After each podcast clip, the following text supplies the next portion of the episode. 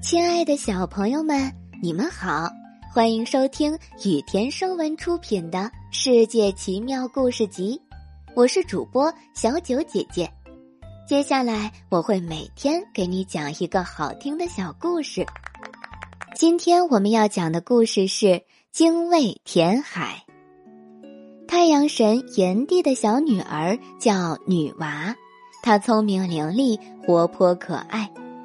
炎帝是太阳神，每天都要指挥太阳东升西落，非常辛苦。每天天不亮，炎帝就告别小女儿女娃，驾着太阳车出发，为人们带来光和热。他忙忙碌碌的，直到很晚才回来。女娃一个人待在宫殿里，既冷清又寂寞，非常想看看外面的世界。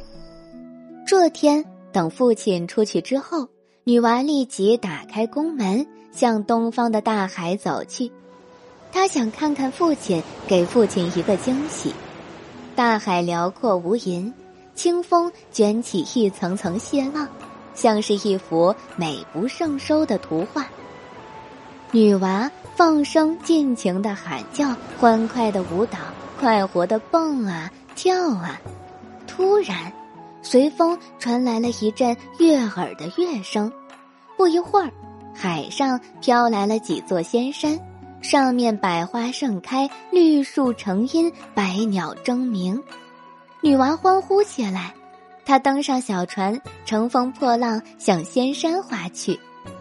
眼看快要到仙山了，海面上猛然间狂风大作，波浪汹涌，还没等女娃细想。一阵大浪掀过来，把女娃划的小船吞没了。女娃来不及说什么，就消失在巨浪里。炎帝非常伤心，总在海边呼唤女儿的名字。女娃死了，她的灵魂化为一只叫精卫的小鸟，从惊涛骇浪中飞出来。小鸟的嘴里还不停的发出“精卫，精卫”的叫声。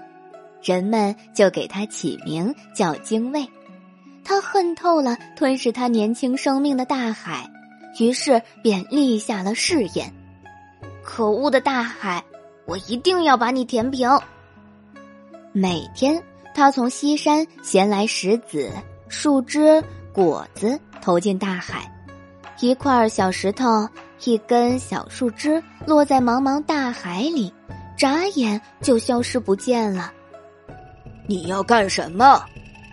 东海咆哮着问精卫：“我要把你填平，因为你夺去了我的生命。